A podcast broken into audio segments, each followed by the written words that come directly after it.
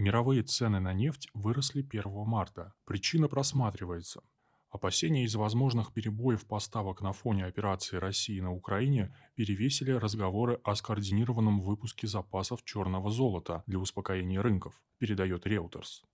Вот цифры. Майские фьючерсы на марку Brent, торги по которым начались во вторник, выросли на 1,8% до 99 долларов. Ориентир – 7-летний максимум – 105 долларов, достигнутый после начала российских действий на Украине.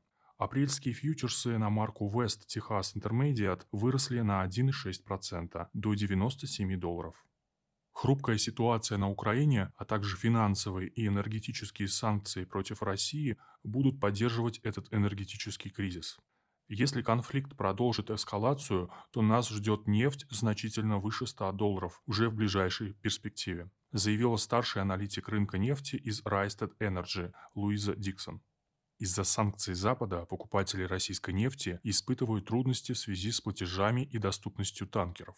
В то же время заводы в Азии быстро восстановились в феврале на фоне отступления пандемии, а это подразумевает рост спроса на нефть в этой части света.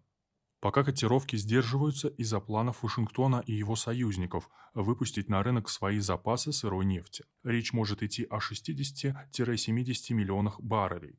Однако переговоры на эту тему находятся на начальной стадии, и президент США Джо Байден уже предупредил американцев, что антироссийские санкции могут привести к росту цен. Сегодня, 1 марта, Международное энергетическое агентство проведет внеочередное министерское совещание, чтобы обсудить, какую роль его члены могут сыграть в стабилизации нефтяных рынков. ОПЕК+, включая Россию, встретятся в среду, 2 марта, и, как ожидают на Западе, продолжат постепенное увеличение поставок. Однако никаких консультаций с Саудовской Аравией на эту тему американцы не проводили, и результаты будущих встреч остаются неясными. При этом весьма показателен комментарий американского издания «Политико», Цитируем. «Европейские политические лидеры наверняка утратят власть, если разразится полномасштабный энергетический кризис, а Москва на этом может даже нажиться. Поэтому США и ЕС отказываются от жестких энергетических санкций. При этом, чтобы заменить Россию в Европе, американцам потребуется лет 10, пишет Политико. Такая политика Вашингтона в отношении Москвы в условиях украинского кризиса э, выглядит во многих отношениях интригующей.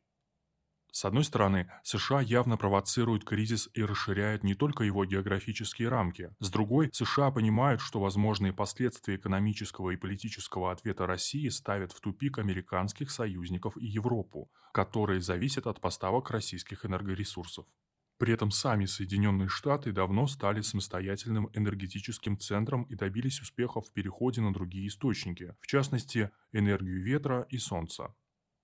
Наконец, что касается поставок из России в США, то вроде бы по официальным данным в 2020 году США получили из России всего 1% своей сырой нефти. Но стоимость нефти в Америке тесно связана с мировым эталоном а он бы значительно вырос без поставок из России. Зависимость Европы сильнее. Континент закупает у России 40% природного газа и 25% сырой нефти.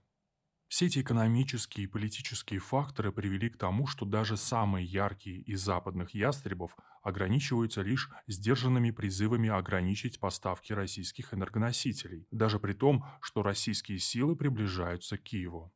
Что касается Белого дома, где прекрасно осознают связанные с санкциями политические и экономические риски, то никто не знает, как далее он будет вести игру. Чтобы заменить Россию, США придется нарастить добычу на 12 миллионов баррелей в день, а это огромный скачок почти на 50%. Даже теоретически на это уйдут годы, признает сенатор-республиканец от Луизианы Билл Кэссиди.